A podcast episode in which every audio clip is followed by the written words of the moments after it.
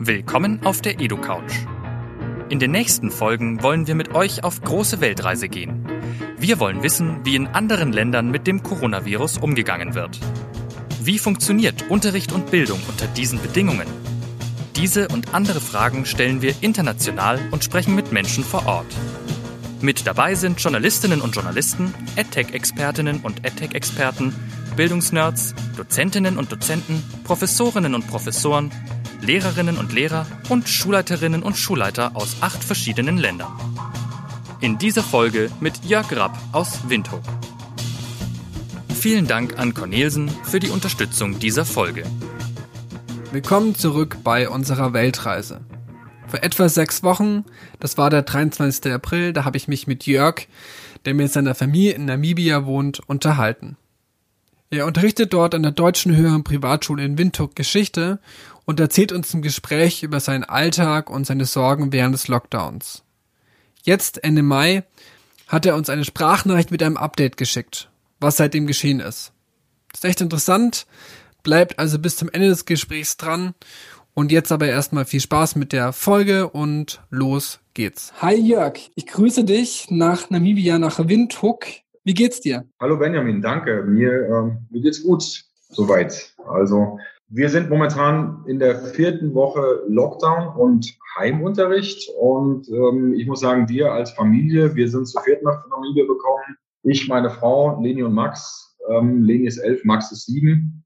Und wir sind jetzt zu dritt sozusagen am Homeschooling. Ähm, den Lockdown soweit können wir recht gut überstehen, weil ähm, Namibia relativ viel Platz hat. Das heißt, wir haben im Haus und ums Haus auch relativ viel Platz. Wir verlassen aber nur noch wenig das Haus tatsächlich. Ja, es ist, ähm, glaube ich, überall auf der Welt ähm, sind Leute in Lockdown und ähm, ist total surreal, habe ich das Gefühl. Also das ist echt eine ganz besondere Situation. Ich würde dich mal ganz kurz unseren Hörerinnen und Hörern kurz vorstellen. Du bist Lehrer an der deutschen höheren Privatschule in Windhoek und ähm, wie du sagst in Namibia. Und äh, du hast auch schon erwähnt, ihr seid ja schon seit vier Wochen äh, in, im Lockdown, beziehungsweise die Schulen sind geschlossen. Und wir machen ja nicht umsonst eine äh, Weltreise. Das heißt, wir wollen natürlich auch ein bisschen Einblick ähm, in das jeweilige Land gewinnen und wie das Land äh, jeweils mit der Corona-Situation umgeht. Und ähm, deswegen die erste Frage, wie kann man sich das denn aktuell vorstellen? Wie sieht denn Alltag mit Corona in Windhoek, in Windhoek aus und welche Maßnahmen hat auch der, der namibische Staat ergriffen, um ähm, dem Virus Herr zu werden? Vielleicht erstmal zu den Maßnahmen. Ähm, die Maßnahmen, die ergriffen wurden, die kamen relativ schnell. Ich glaube, es war Mitte März. Ähm, da wurde ein rumänisches Ehepaar, Touristen, ähm, positiv auf Corona getestet. Und dann ging das Ganze relativ schnell. Südafrika hat Ende März die Grenzen dicht gemacht und die Schulen dicht gemacht und Namibia ist diesem Beispiel relativ schnell gefolgt, hat den Flugverkehr sofort eingestellt und ähm, hat dann einen Lockdown verordnet. Und der Lockdown sieht so aus, dass erstmal alle Geschäfte geschlossen waren. Das heißt nur noch die sogenannten Essential Services, also alles, was, was nötig ist, damit das Land am Laufen bleibt, darf offen haben. Der Lockdown wurde die ersten Tage mit Militär und Polizei relativ aggressiv umgesetzt, was man sich dann so vorstellen kann, dass also auch Leute aus Autos gezogen wurden und verprügelt wurden, wenn die Regeln nicht befolgt wurden. Und eine der Regeln ist, nicht mehr als drei Leute zusammen auf der Straße mhm. oder im Auto. Das ist das eine. Und das andere ist jetzt in der zweiten Lockdown-Phase, dass wir auch nicht mehr aus Windhoek rauskommen. Das heißt, an der Stadtgrenze Windhoek ist für uns Feierabend. Weiter kommen wir nicht mehr. Da bräuchten wir dann spezielle Genehmigungen, die aber so leicht nicht zu bekommen sind. Was den Alltag angeht, Einkaufsfahrten, Fahrten zum Arzt und ähm, zur Tankstelle, solche Sachen sind möglich. Aber man fühlt sich schon sehr eingeschränkt, zumal Namibia auch eine sehr große Abhängigkeit hat von Südafrika, was Lebensmittel angeht. Und da weiß man auch nicht so genau, was noch kommen kann. Momentan ist alles super und momentan ist auch die Versorgungslage wirklich gut. Du hast gesagt, das ist mir gleich aufgefallen, ähm, zum Einkaufen fahren also ist das, also ich kann, ich kann, mich das so vorstellen wie in Amerika, dass man alles mit dem Auto erledigt oder kann man also oder gibt, kann man auch zum also laufen also könnte man auch? Ähm, laufen könnte man auch, ist aber jetzt nicht unbedingt das ähm, erste Verkehrsmittel in Namibia, sondern man macht tatsächlich relativ viel mit dem Auto, weil man in Namibia sehr, sehr eingeschlossen und abgeschlossen wohnt. Also vielleicht zu unserer Wohnsituation hier. Wir haben zwar ein relativ großes Haus, sind aber umgeben von zwei Meter hohen Mauern, auf denen Stacheldraht und noch Elektrozaun ist, was der teilweise hohen Kriminalität geschuldet ist, dass man das einfach braucht. Und deswegen erledigt man relativ viel mit dem Auto. Was mich an Namibia sehr überrascht hat, im Gegensatz zu Europa oder was ich jetzt von Freunden aus Deutschland höre, ist, dass Namibia da relativ schnell reagiert hat und dass man einkaufen sowohl in Apotheken als auch Supermärkten alles online machen kann und geliefert wird. Und es ist auch üblich, dass man das macht dann wahrscheinlich, oder?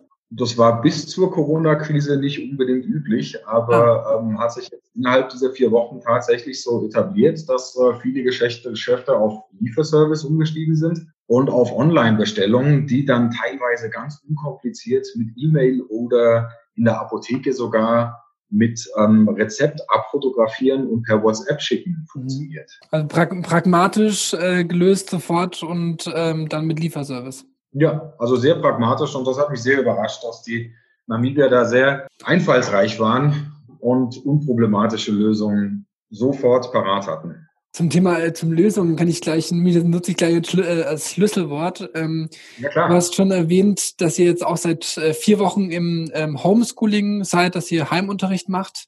Ähm, mhm. wie, wie unterrichtest du aktuell deine, deine Schülerinnen und Schüler? Ähm, wir machen das über Google Classroom und das funktioniert eigentlich recht gut. Die Schule war da nicht darauf vorbereitet, muss ich sagen, und äh, hatte sechs Tage Zeit für über 1000 Schüler diese Plattform einzurichten. Und unser IT-Team hat da, glaube ich, Unmenschliches geleistet und innerhalb von sechs Tagen ähm, wirklich diese Plattform so gestaltet, dass jeder unterrichten kann. Und ähm, mein Alltag sieht jetzt so aus, dass ich meine Klassen in meinem digitalen Klassenzimmer habe und ähm, dass ich morgens zwischen sieben und acht ähm, anfange, meine Klassen zu betreuen. Also ich habe äh, für die verschiedenen Klassen ähm, Sprechstunden, mhm. in denen ich im Online-Stream sozusagen direkt verfügbar bin für die. Die können direkt Fragen stellen und diese Fragen werden dann auch direkt von mir beantwortet.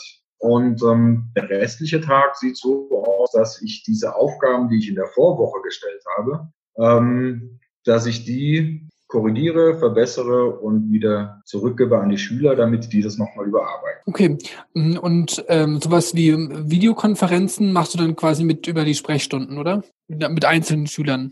Also von Videokonferenzen habe ich jetzt abgesehen, da ich nur die oberen Klassen mhm. unterrichte, ähm, ab 10 aufwärts. Die können das alles per E-Mail machen oder über den Stream. Das funktioniert mhm. ähm, recht gut. Meine Tochter hat zum Beispiel einmal in der Woche einen Zoom mit ihrer Klassenlehrerin.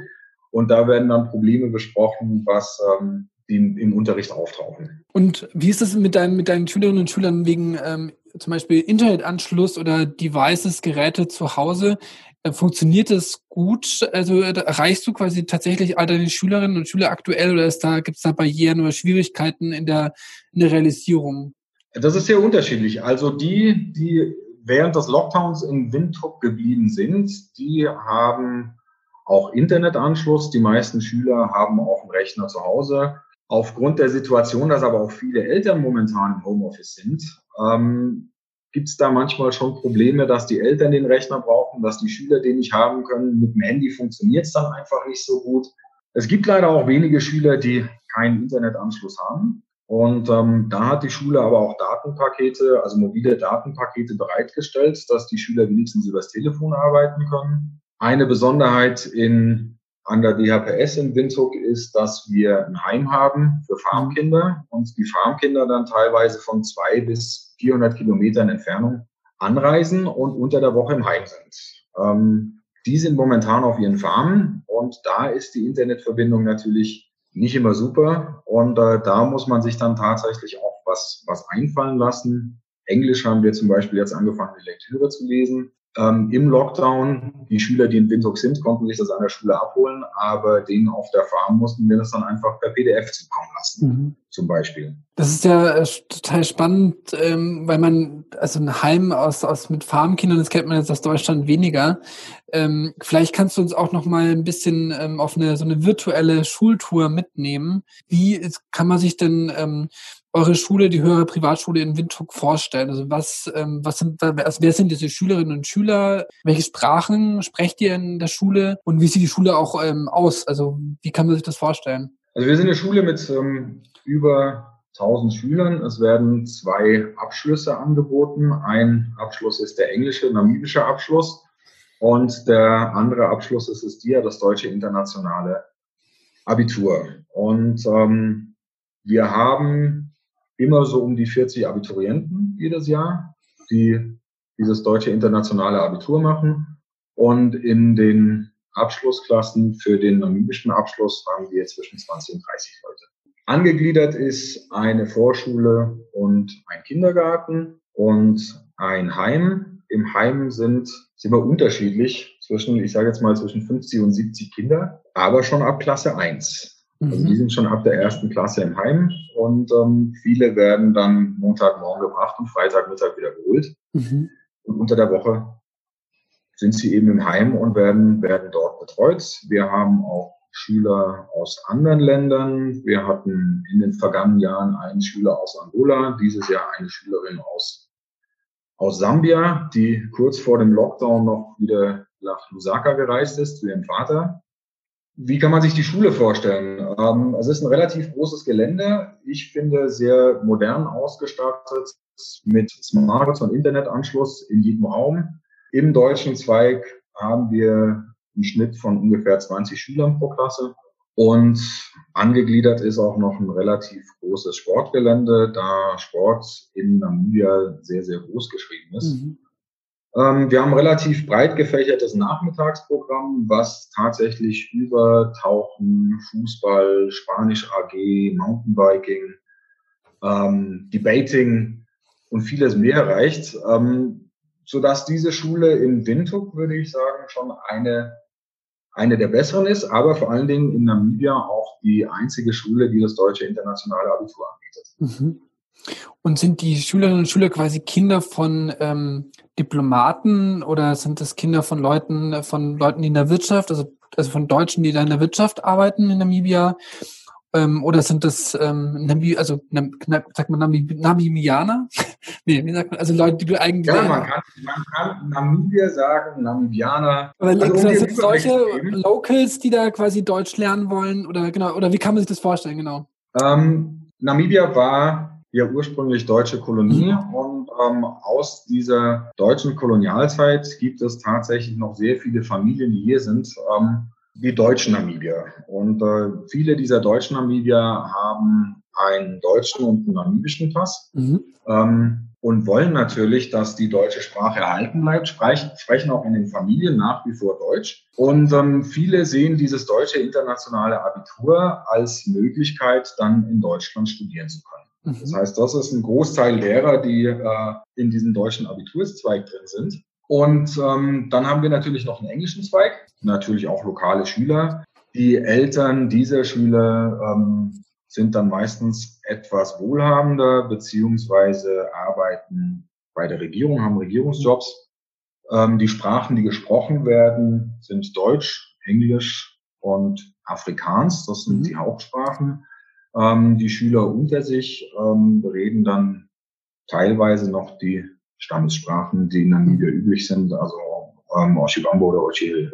Ja, spannend. Das ist so eine internationale, eine internationale Sprachfamilie auch dort, oder internationales Sprachklima, also auch ein total bunt gemischt, stelle ich mir das vor. Also quasi wirklich eine Begegnungsstätte von internationalen, ähm, also von, also wirklich von einem Potpourri von verschiedensten Menschen. Ja, auf jeden Fall. Ähm, und Expats, also wie du vorhin gesagt hast, eben äh, Kinder von Diplomaten mhm. oder von großen Firmen oder von verschiedenen Stiftungen haben wir auch. Ähm, die sind aber eher in der, was heißt eher, die sind weniger als in anderen deutschen Auslandsschulen. Diese deutsche Auslandsschule zeichnet sich, glaube ich, dadurch aus, dass eben viele der Schüler aus dem Land kommen und hier in diesem Land geboren sind. Und ähm, was du gerade angesprochen hast, dieser dieser Mix der Kulturen, der wird auch zum Mix der Sprachen. Also meine Schüler wachsen nahezu alle dreisprachig auf mit Englisch, Deutsch und Afrikaans, zumindest im, im deutschen Zweig. Und da wird die Sprache dann auch immer sehr äh, schön und originell vermischt. Das heißt, in einem Satz kannst du dann durchaus drei Sprachen wiederfinden. Ja, das ist cool eigentlich. Ja. Aber es hört sich ja. auf jeden Fall auch nach einem spannenden Job an als Lehrer dort, ähm, weil es ja schon was ganz, was ganz Eigenes ist. Ähm, ist es auch. Ist es auch. Ähm, das Einzige, was mir am Anfang zu schaffen gemacht hat, und das muss ich ganz ehrlich sagen, äh, durch das, dass Namibia natürlich im Sommer sehr heiß ist, fängt die mhm. Schule relativ früh an. Und äh, um sieben Uhr die erste Stunde zu starten, das war am Anfang schon etwas gewöhnungsbedürftig, muss ich ganz ehrlich zugeben. Und ähm, wie sieht es eigentlich außerhalb eurer Schule aus? Also wie sieht es in, an öffentlichen Schulen aus? Ähm, zum einen natürlich jetzt in Bezug auf Corona, wie haben die reagiert quasi auf ähm, die Schulschließungen? Aber wie sehen die auch im Vergleich quasi zu eurer Schule ähm, aus, wenn die Schulen nicht geschlossen sind? Kann man das so einheitlich sagen oder ist das komplett äh, unterschiedlich? Das ist sehr schwierig zu sagen, weil es bei den Staatsschulen natürlich auch ähm, Unterschiede gibt. Es gibt durchaus ähm, Vorzeigestaatschulen, die relativ gut ausgestattet sind, immer noch schlecht im Vergleich zu, zu deutschen Schulen, aber trotzdem für die Verhältnisse hier relativ gut. Ähm, es gibt aber auch andere Staatsschulen, ähm, von denen man hört, die dann 60 und mehr Kinder in einer Klasse haben und ähm, kein Geld da ist für Kopien und die der Staat hier teilweise Strom- und Wasserrechnungen dann nicht bezahlen kann. Also sowas hört man auch. Und während des Lockdowns war die Lösung jetzt ganz einfach. Diese Schulen werden einfach geschlossen. Also die sind geschlossen geblieben und letzte Woche ähm, hat das Ministry of Education gesagt, wir probieren das mit äh, Long Distance Learning beziehungsweise E-Learning, ähm, um diese Woche festzustellen, dass zwei Prozent der Schüler Internet anschließen. Okay. Das heißt, wird eher schwierig. Da wird sehr schwierig, ja. Da wird sehr schwierig und ähm, ich bin gespannt, wie das jetzt umgesetzt wird und ich bin auch sehr gespannt, was die, was die Pläne sind. Also wir haben Lockdown bis zum 4. Mai und auf Anordnung des Präsidenten sollen die Lehrer an den Staatsschulen am 6. Mai wieder zur Arbeit erscheinen und bis auf weiteres sollen alle Schüler in Namibia zu Hause bleiben, bis weitere Anweisungen folgen. Das heißt, auch da weiß man nicht, was passiert jetzt, wie machen wir weiter. Können wir am vierten zumindest wieder einen Notschulbetrieb aufnehmen für die mhm. Oberstufe?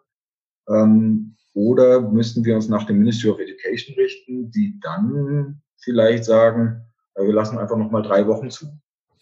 Wie ist es generell die Diskussion im Land? Also, man, also ich habe ähm, auch mit Amerikanern gesprochen und ähm, da ist natürlich so, dass Trump natürlich das ganze Thema ja irgendwie, also weiß man, kennt man ja die Diskussion zum Teil, das überhaupt nicht ernst nimmt.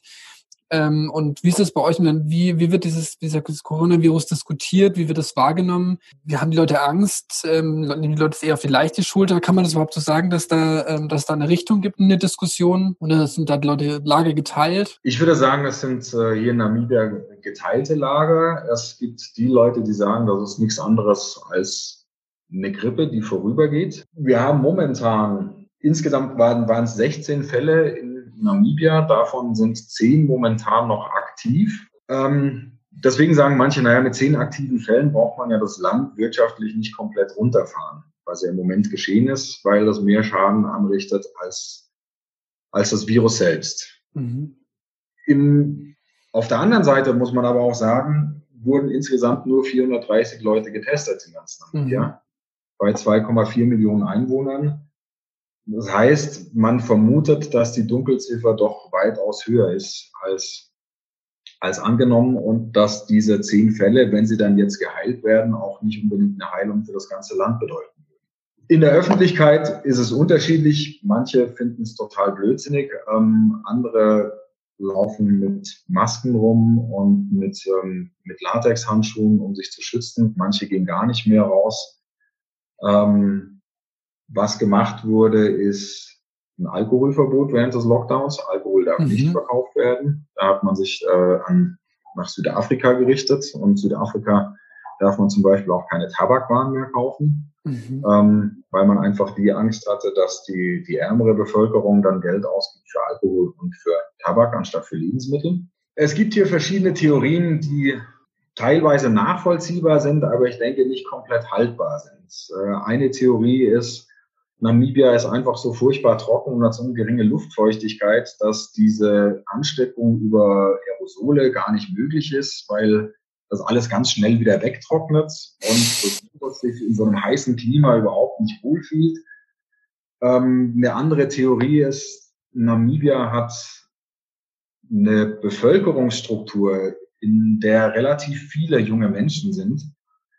Und man sagt, naja, das Virus betrifft ja eher die älteren Menschen und äh, somit könnte man vielleicht das Ganze umgehen und Namibia bleibt davon verschont. Andere wiederum sagen, naja, diese TB-Impfungen, die hier durchgeführt werden, das sieht man jetzt an Portugal, mhm. da sind die Infektionszahlen niedrig, gleiches wird in Namibia sein. Also es gibt verschiedene Theorien. Ich, ähm, es fällt mir aber schwer, irgendeine komplett zu verwerfen und auch irgendeine komplett zu glauben. Also es ist schwierig. Also alles offen und auch in Bezug darauf, ob die Schulen wieder aufmachen, ist alles quasi gerade auf der Kippe und alles offen. Ich glaube, im Moment ist alles offen. Namibia ähm, orientiert sich immer sehr an Südafrika und die Tendenz in Südafrika scheint jetzt in den letzten Tagen so zu sein, dass man zumindest über einen weiteren Lockdown nachdenkt. Das heißt, äh, wenn jetzt diese anderthalb Wochen vorbei sind, dass dann nochmal ein Lockdown folgen könnte. Aber man weiß es eben nicht. Also es, es steht alles in der Schwebe und man kann keine genauen Aussagen treffen. Ich würde nochmal, bevor ich in die ähm, zur letzten Frage komme, nochmal ein bisschen drauf eingehen, ähm, zum Wir also zur Wirtschaft, weil du hast kurz gestriffen, ähm, dass die wirtschaftlichen Folgen des Lockdowns deutlich, also auch, also sehr, also deutlich, also krass sind und schlimm mhm. für die Bevölkerung. Ähm, Im Vorgespräch meintest du auch, dass ähm, auch eine Schule quasi auch durch ähm, private, also durch Schulgeld finanziert mhm. wird. Kann es sein, dass es manche Kinder nicht mehr zur Schule gehen können, weil sie ihr Schulgeld nicht mehr zahlen können? Oder hat das Einfluss auch auf eure Schule, dass wenn ähm, quasi, dass das auch weitergeht, dass die ähm, Gebühren nicht mehr entrichtet werden können und dadurch, dass auch die, die Schule sich nicht mehr selbst tragen kann? Also, dass sich die Schule nicht mehr selbst tragen kann, ähm, ich glaube, soweit ist es im Moment nicht. Aber auch da muss ich sagen, habe ich nicht den den genauen Einblick. Zur wirtschaftlichen Lage kann ich sagen, ähm, Namibia hat in den letzten Jahren sehr vom Tourismus profitiert und ähm, plus minus 20 Prozent des Bruttoinlandsproduktes wurden durch Tourismus erwirtschaftet. Und dieser Tourismus ist natürlich Ende März von jetzt auf gleich komplett zusammengebrochen und viele der Eltern, die ihre Kinder bei uns an der Schule haben, sind vom Tourismus abhängig, wird vielleicht direkt oder auch indirekt.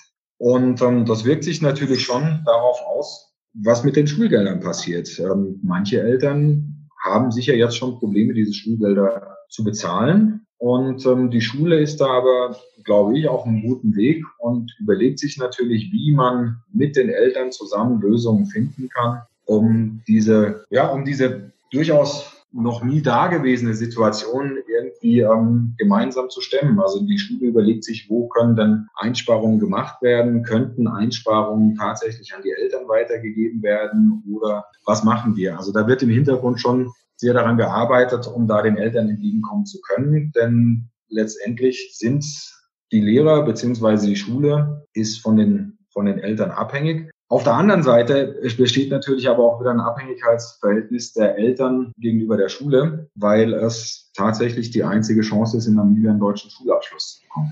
Das heißt, den Eltern ist auch sehr viel daran gelegen, dass diese Schule weiterhin besteht. Also das rettet euch natürlich auch zu einem gewissen Teil, weil die Leute ja ein eigenes intrinsisches Interesse haben, dass das weiter besteht. Ja. Mhm. Ich habe das Gefühl, das ganze Thema hat ja extrem viele Facetten und ähm, ich habe das Gefühl, es dreht sich in den, also in den Diskussionen sowohl privat als auch beruflich sehr viel um dieses Thema, wie geht's weiter, was wie, wie gehen wir als Land, wie gehen wir mit unserem Bildungssystem damit um? Gibt es so ein Thema, was dich quasi am meisten umtreibt oder was, ähm, wo du das Gefühl hast, ähm, liegt dir besonders am Herzen oder da dreht sich deine Gedanken viel drum? Das ist eine gute Frage. Also wie du gerade gesagt hast, ähm, es dreht sich gerade alles nur um dieses Virus und darum, wie es denn weitergehen könnte. Ähm, wir haben oder ich habe an der DHPS in Windhoek dieses Jahr mein, mein letztes Jahr und ähm, wir würden eigentlich Ende des Jahres zurückgehen. Ähm, momentan muss ich ganz ehrlich sagen, weiß ich ja noch gar nicht, ob oder wie ich zurückkommen kann.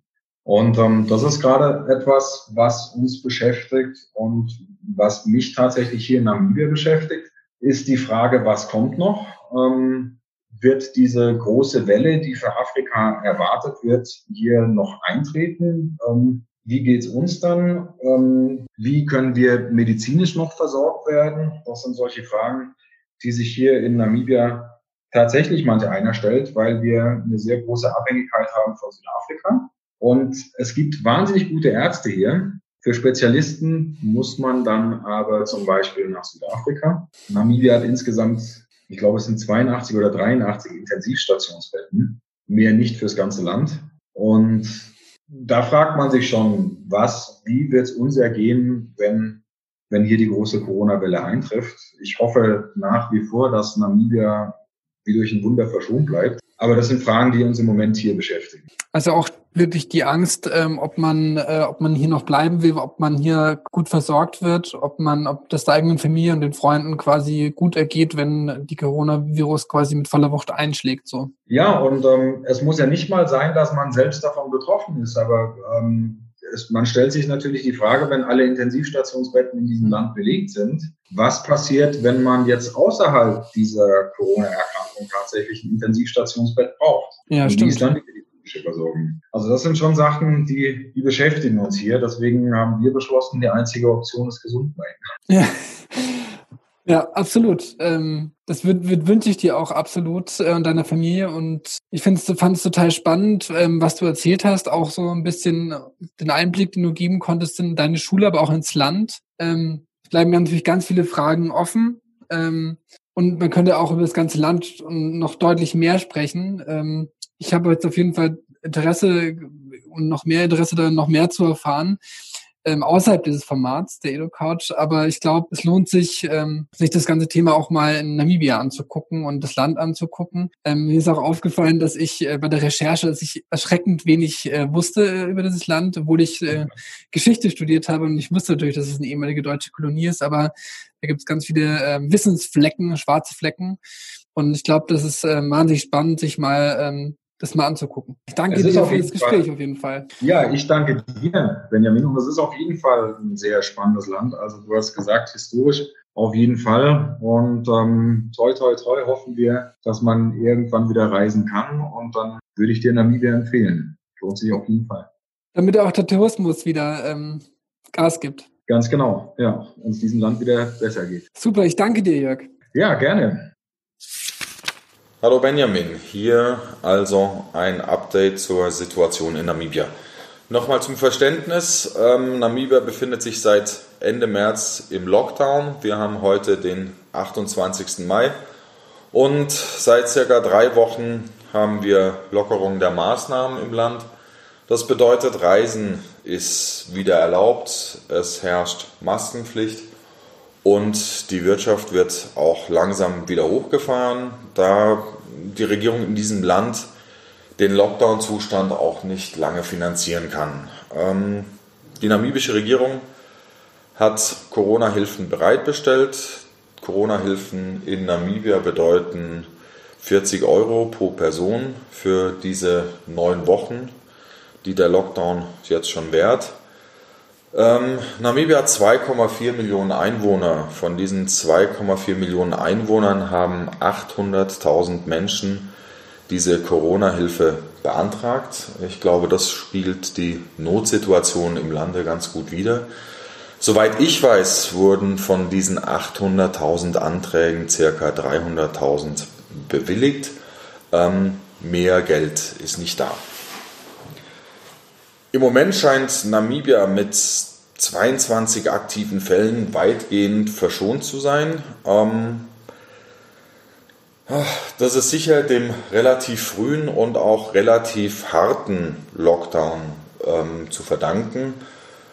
Man muss allerdings sagen, dass bisher auch nicht mehr als 3500 Tests im Lande gemacht wurden und dass die Zahl der aktiven Fälle von Mitte letzter Woche 16 auf Anfang dieser Woche auf 22 gestiegen ist. Ähm, es bleibt also abzuwarten, was da kommt. Ich hoffe, dass die Situation so bleibt und dass Namibia von Corona weitgehend verschont bleibt. Was die Schulen angeht, so werden, wird unsere Schule und auch andere Schulen ab Anfang Juni unter strengen Hygieneregeln wieder öffnen, allerdings im Moment nur für die Klassen 11 und 12, was bei uns an der Deutschen Höheren Privatschule ganz gut ist, denn äh, das Abi steht vor der Tür und wir sind durch den ähm, Fernunterricht, durch das E-Learning zwar relativ gut aufgestellt und konnten da auch unseren Stoff behandeln und sind nicht im Verzug. Aber ich denke, zum Wohle der Schüler ist so ein Präsenzunterricht doch besser und die Vorbereitung aufs Abitur ist, glaube ich, ja, kann durchaus besser gewährleistet werden, wenn man die Schüler vor sich hat. Ähm, die anderen Klassen sollen dann bis Anfang August schrittweise folgen. Ähm, das alles natürlich nur unter dem Vorbehalt, dass die Fallzahlen gleich bleiben bzw. sinken. Ähm, soweit die Situation aus Namibia. Ähm, vielleicht noch so als kleine Info nebenbei.